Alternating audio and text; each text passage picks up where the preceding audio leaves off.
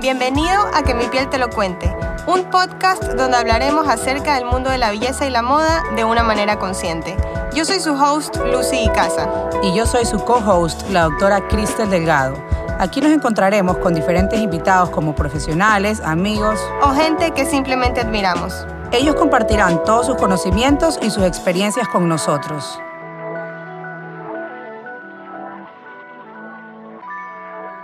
Hola, hola a todos, ¿cómo están? Gracias por estar una vez más aquí con nosotros en Que mi piel te lo cuente. Yo soy su host Lucy Casa y mi co-host Cristel Delgado. Hola chicos. Hoy les queremos presentar a una persona que no saben cuánto tiempo hemos querido conversar con ella y finalmente la tenemos aquí.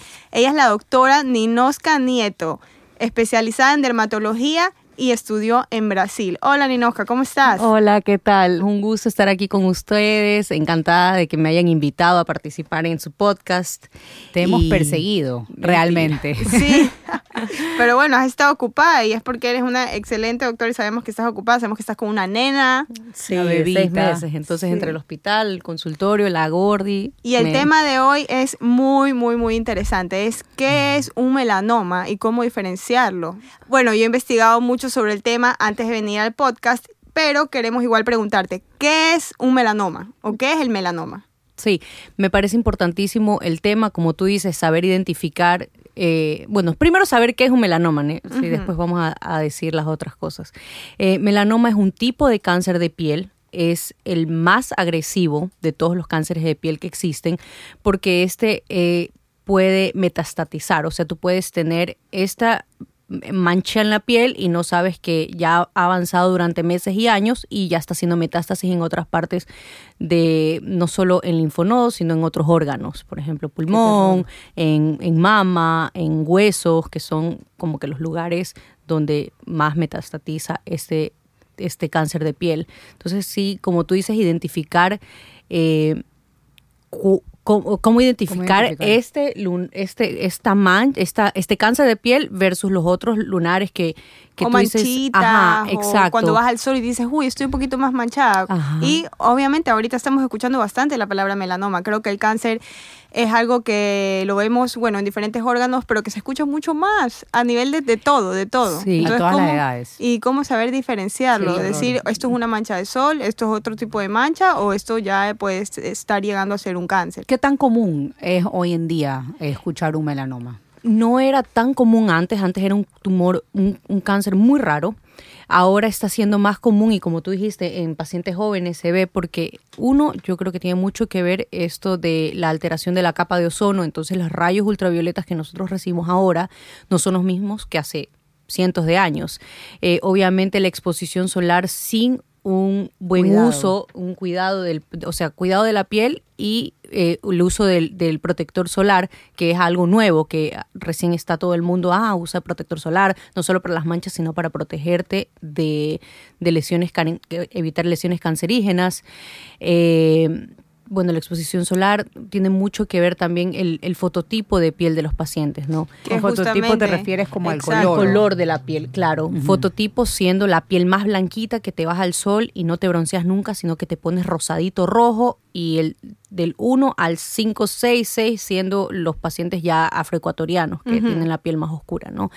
Entonces, los pacientes que tienen el fototipo de piel más bajo son los que tienen mayor eh, están más propensos a, tener cáncer de piel, pero si tienes exposición solar sin protección. O sea, tampoco es que, ah, no, es porque tienes la piel blanca, vas a tener cáncer de piel. No, porque quien se protege eh, evita. evitar. Exactamente, puedes evitarlo. Este es un cáncer que tú puedes evitarlo. No es como los otros que, chuso, hubo una mutación celular y no, no pudo, no hubo nada que hacer. No. Claro, es algo que no es hereditario, como lo estás. Es hereditario mm, también. también hay factor hereditario. El factor hereditario es la exposición solar.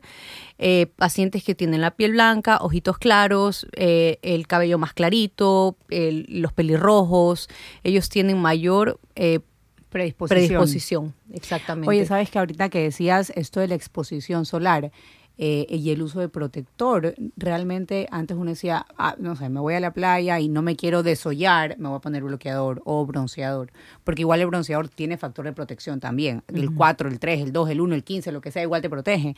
Pero yo me acuerdo hace, antes de la pandemia y cuando los niños iban regularmente al colegio, yo empecé a notar en mi hijo, que actualmente tiene siete años, pero antes era obviamente más chiquito, que obviamente salen todos los días al, recreo y tenía la nuca, ya era otro color de piel. Pero yo decía, ¿sabes qué? Qué pena, realmente no nos damos cuenta la cantidad de exposición que tenemos. O sea, más allá de quemarnos, porque igual el protector no va a evitar que nos quememos, porque igual nuestra piel se va a broncear, pero nos va a proteger de estos rayos que son cancerígenos y son dañinos. O sea, qué importante que es comenzar desde chicos porque estamos expuestos todos los días. Es verdad, y como tú dices, Cristel, antes yo me acuerdo que nos obligaban a poner bloqueador cuando íbamos a, A la playa. a la playa, pero de ahí los siguientes meses nunca en la vida. Por eso yo creo que Exacto. también era tanta tortura cuando te tenías Sí. que poner esta crema y decías, qué asco, Ajá. porque no estábamos acostumbrados, pero ahora es algo Es con lo que rutina. realmente tenemos que vivir y Ajá. hacerlo parte, como tú dices, de nuestra rutina. Inclusive ya hay ropitas con protección ultravioleta para bebés, porque obviamente los bebés no pueden usar protector solar, sino hasta después de los seis es. meses.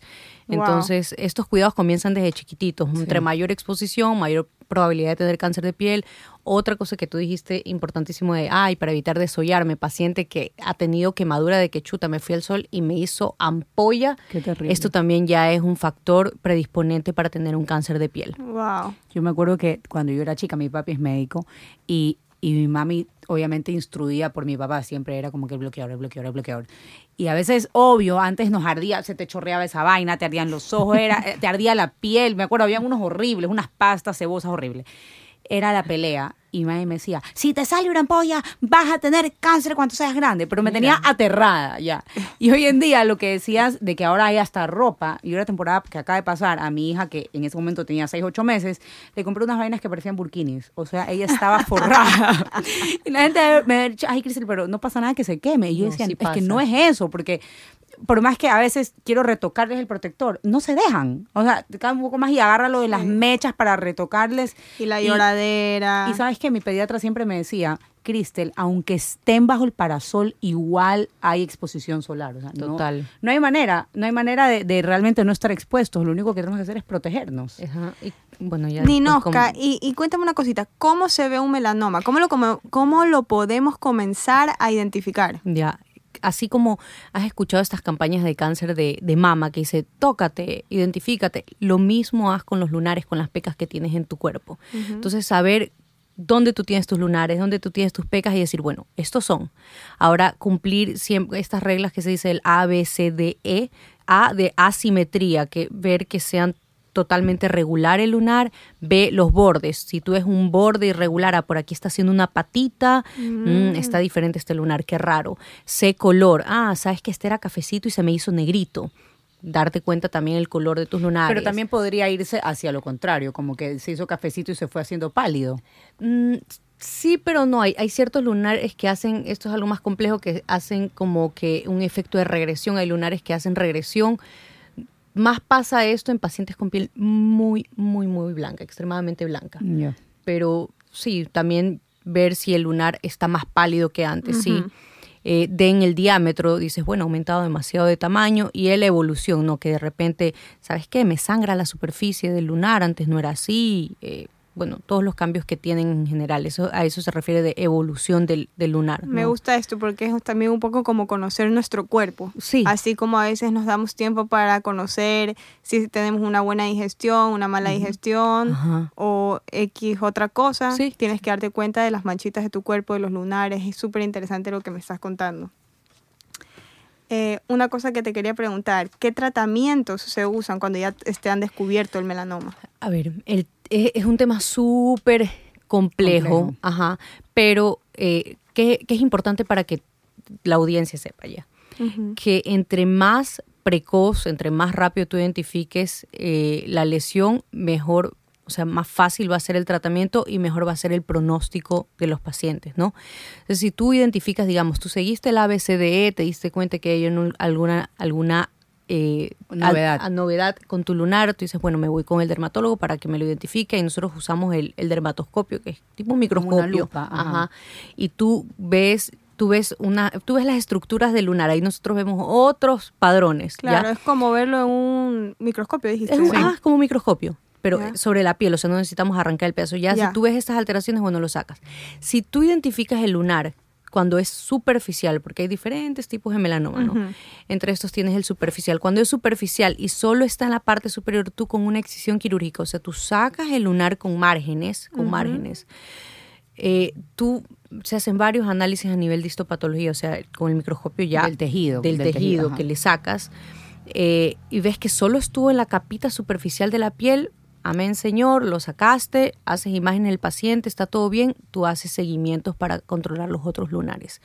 Si no te diste cuenta a tiempo y el lunar ya fue más profundo, ahí puede ser quimioterapia, inmunoterapia, además de la cirugía, eh, vaciamiento de, los ganglios. Entonces, eh, ya es más complejo el Wow. tratamiento. Todo va a depender del, est- del estadio en que tú identifiques el, el melanoma. Ninos, y eh, ahorita que mencionaste lo de la cirugía, eh, dejando márgenes, me parece que es algo como que es súper importante de, de dejarlo súper claro, porque más de una vez he escuchado que me dicen, imagínate, tenía un lunarcito chiquito y este doctor me operó pésimo, me sacó casi que media cara.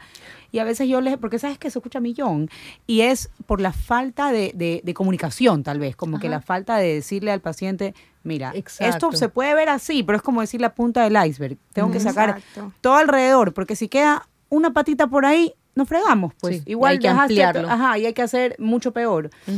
Entonces, capaz es algo súper importante de dejarlo así como súper claro, como en Sí, este tipo punto. de cirugías es muy probable que tú, tú veas el, el, el- el lunar de medio milímetro y te saquen 5 centímetros a la Correcto, redonda, exacto. porque hay que dejar esos bordes, esos bordes limpios, que es lo que, lo que decías, márgenes. Y justamente esa era otra de nuestras preguntas que te queríamos hacer, como que se quedan lesiones permanentes. Claro, en o el sea, caso tú de la estás cirugía, reemplazando, siempre yo le explico al paciente, tú Ajá. estás reemplazando este lunar por una cicatriz, pero es una cicatriz que obviamente... Y prefieres tener evidentemente la cicatriz que tener el cáncer.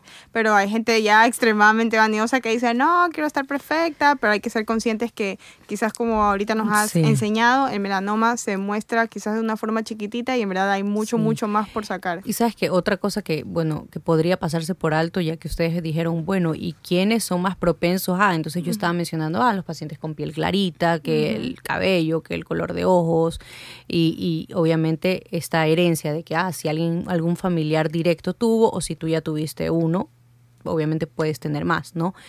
También pensar en pacientes hispanos, nosotros, ¿no? Que vivimos aquí en América Latina, pacientes eh, hispanos o pacientes que ya son de los afroecuatorianos, por ejemplo, existe esto que se le llama melanoma oculto, entre paréntesis, ¿no? Porque no es melanoma oculto, porque es acral, ese es otro tipo de melanoma, que es manos y pies, en la planta de las manos y pies, tú no ves a nadie que se está levantando la planta del pie para ver, a ver, veamos si tengo un lunar tengo un nuevo. lunar nuevo. Nadie, Claro, es ¿entiendes? O, por ejemplo, acral porque es manos, pies y uñas. Wow. Ya, Sí, entonces, eso. por eso te digo que es importantísimo, porque dices, bueno, no soy paciente blanco, entonces no, no pasa nada. No, sí pasa. O sea, también tú puedes tener un- estar propenso a tener melanoma acral, que es manos, pies, uñas, palmas, palmas, plantas y, uñas. cuéntame, Ninosca, tú te especializas en uñas, ¿no? Algo sí, así. sí, sí, sí. Yo hice, yo hice un, un, un- ay, ¿cómo se dice? Como una mención. Sí, sí, en, en uñas de un año con el CILAT, que, que era eh, un curso con Argentina y México, súper, súper chévere, me interesan bastante uñas. Y, y es súper interesante este tema porque la gente no, no conoce mucho, te dicen uñas, ah, ok, ¿qué? ¿Haces uñas? Eh, las haces bonitas, no, Claro. sino que hay muchas patologías, muchas enfermedades de la uña, solo que la gente no conoce a veces como que todo, ah, es hongo, no es hongo. O otra cosa que, ya que estamos hablando de uñas, ¿qué es lo que nosotros, te- qué es lo que el paciente que nos está escuchando debe identificar? Por ejemplo, ay, si tienes una manchita nueva, Negra. en la, negra en la uña, nueva que está comenzando, tú dices, "Mm, bueno, voy a ver si acompaña el crecimiento de la uña. Si la uña, si la manchita va creciendo con tu uña, ok, de repente fue un golpe.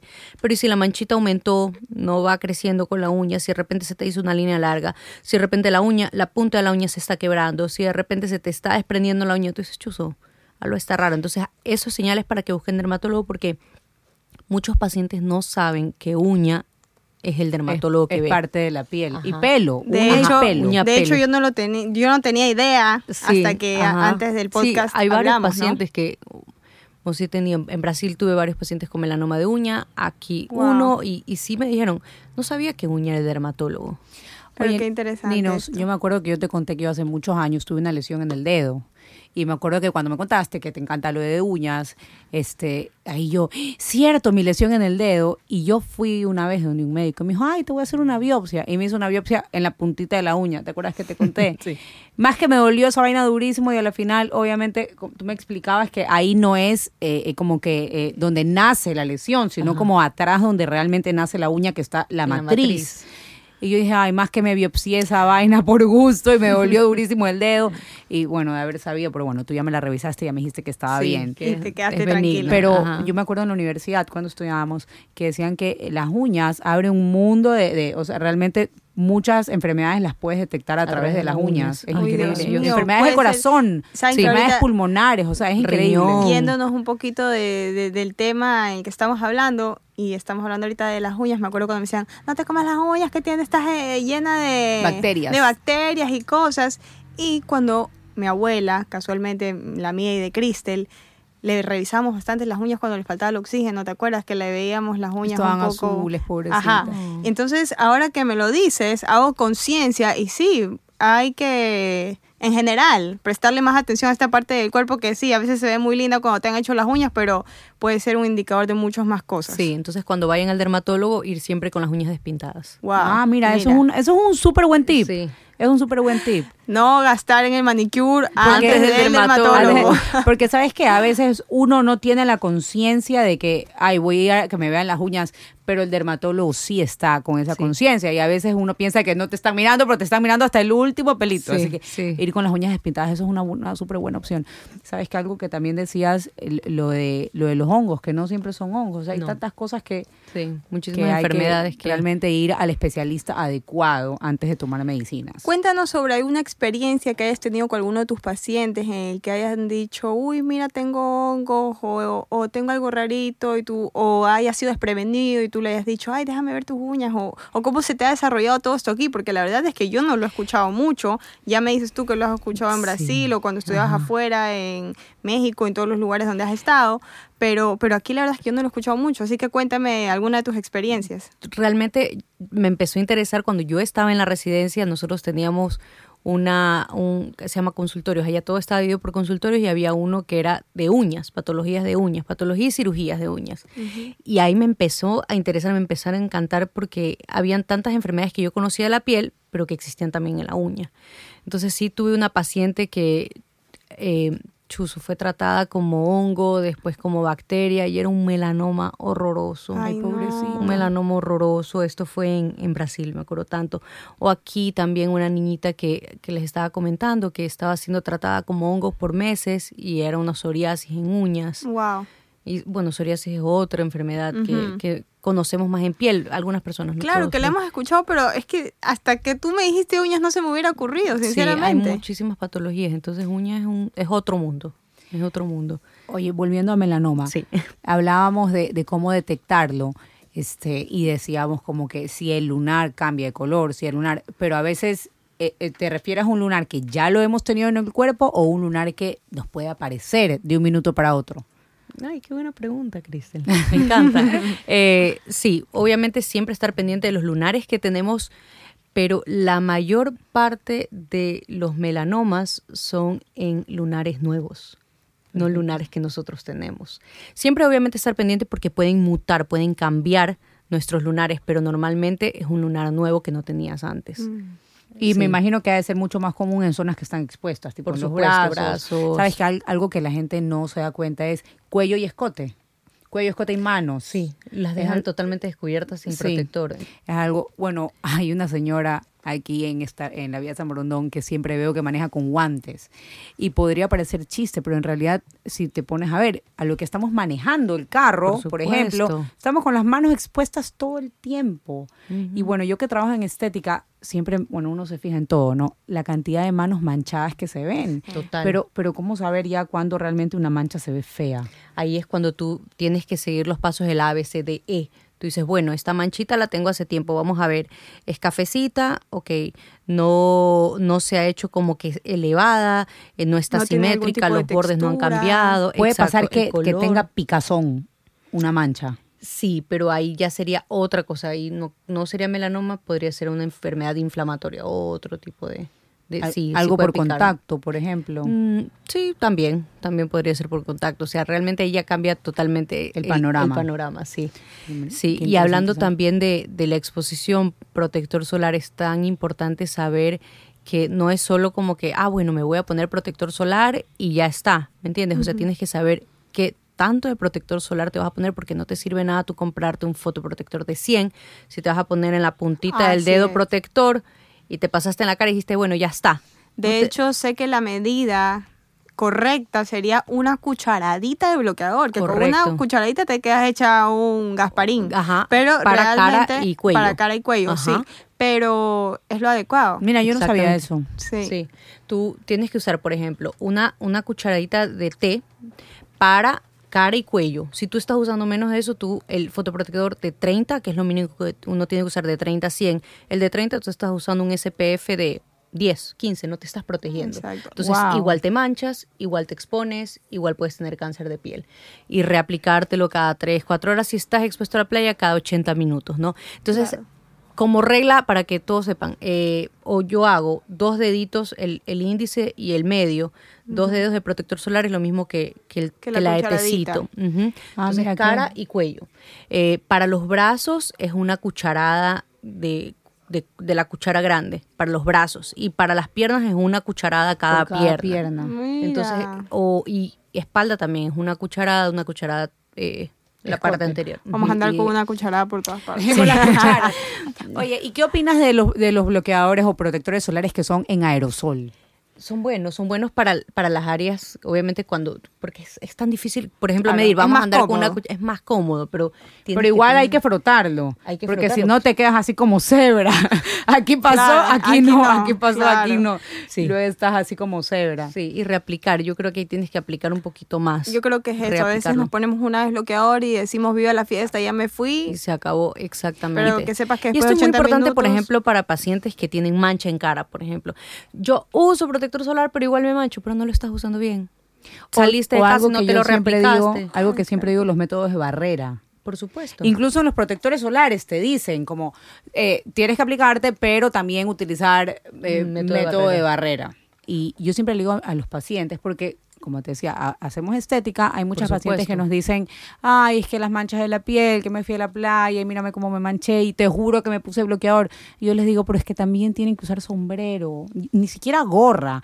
Oye, una paciente una vez llegó que tenía, te juro que yo podía decirte hasta el tamaño de su gorra, porque todo lo que no le cubría la gorra estaba manchado. Ay, no. Y yo le decía, es que tú solo usas gorra. Y me decía, sí. Y sabes algo que también siempre está expuesto y no nos damos cuenta, las orejas. Por supuesto. Sí. Los, Y en los los hombres- atrás de las orejas. Ajá, la es nuca, donde hay las más cáncer orejas. de, en los hombres, es atrás de las orejas. Mira. Imagínate. Ajá. Y es que a veces no nos pensamos ahí, ya, solo la cara, pero no, las orejas también. Y los que ya están perdiendo pelo, el cuero cabelludo, hay que estar atentos. Sí. Eh, la verdad es que Ya, es pero un si ves mundo. esta conciencia que es actual. Sí. Entonces, actual. antes no e- antes no existía, por ejemplo, no sé, yo no sé si mi mamá cuando yo tenía un año de nacida me bañaba en protector solar y me reaplicaba, yo no sé. Capaz Claro, sí nos bañaban no. en protector solar cuando teníamos casi que dos meses de nacidos, pero igual nos tenían 10 horas en el sol. Sí, o Ay, sea, cap- apanándonos O capaz.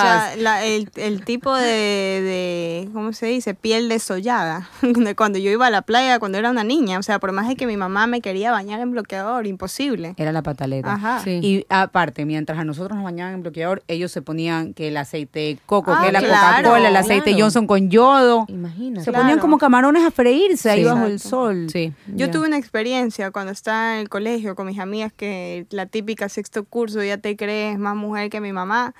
Y nos compramos, nos creíamos bellas y divinas y nos compramos el famoso aceite de coco, nos pusimos a freírnos como un huevo Mentira. y de ahí Uy, no, estábamos, ni nos podíamos poner el uniforme, tuvieron que traernos enfrente de todo el colegio a demostrarles a los niños cómo uno no se tenía que Mentira. El quemar. daño solar, el daño Ajá. solar. Y, que, y lo peligroso que era, y éramos una fila de unas cinco o siete niñas, casi que agachadas la cabeza, diciendo como que no lo vamos a volver a hacer, es súper peligroso, por favor nadie lo haga. Y se nos salía en pedazos la piel, o sea, terrible. Oye, una pregunta que se me vino ahorita a la mente. ¿Qué hay de las cámaras de bronceado y el melanoma? Por supuesto. Está on fire. Viene con unas Sí, preguntas bombas. Buenísima, sí. Realmente la- las cámaras de bronceo usan, usan, usan luz ultravioleta. O sea, cáncer directo a la cáncer piel, así. directa a la piel, exacto. Quienes se exponen a estas cámaras, no. a estas camas de, de- de- De bronceado. están más expuestos a tener cáncer, no solo melanoma, sino los otros tipos cánceres de piel no melanoma. Que o sea, que va directo a los órganos, por ejemplo. No, a la piel, pero, la tú- piel. o sea, melanoma no es el único cáncer de piel que existe. Claro. Existe el, el carcinoma vasocelular, el espinocelular, entonces Wow. puede ser que no tengas un melanoma, pero sí el otro cáncer de piel. Y realmente es, es, es feo, como dijo, dijo Cristel, ay, yo tenía una cosa chiquitita y me hicieron, me sacaron casi que la mitad de la cara. Sí, porque si es un cáncer, tú tienes que sacar con un, un, un buen margen, ¿no? Entonces sí es feo para el paciente, ok, no es melanoma, pero te va a quedar una cicatriz, te va a quedar una Exacto. cicatriz grande. Oye, y cuando cuidarse, y con, hay que cuidarse. Sí. con, la- con el melanoma hay marcha atrás, o sea, si te sacan, digamos, un lunar específico, o sea, hay manera como de, de que sea reversible o solo se lo puede sacar con cirugía. Solo con cirugía. No hay marcha atrás. Cortar y botar, así. Sí, no hay marcha atrás. Wow, tenemos que tenemos que hacer mucha conciencia. Sí, sí, sí, sí. Ninoska, ha sido un gusto para nosotros tenerte hoy aquí. La verdad Igualmente, que hemos divertido. aprendido hartísimo. Me he quedado como loca con todo lo que has contado. Las preguntas de Cristel han estado increíbles. Y bueno, es un gusto haber compartido este tiempo y te esperamos. Te esperamos en cualquier otro Sí, por episodio favor, porque creo, cuando sea, me encantó. creo que tenemos muchas más cosas que preguntarte. Además que lo explica súper bien. Co- como diría yo, en español para las personas comunes y corrientes que no sabemos del Claro, tema. me explico, Sí, porque de hecho veces antes sí es muy entrevistamos técnico. A, a otra doctora y sí, por ejemplo, yo que no soy doctora me costó un poco más entender, pero me ha encantado. Así que muchísimas gracias por compartir con nosotros Gracias y te esperamos ustedes, aquí otro- en otro episodio. Gracias, Nini. Chao chicos. Chao. Chao.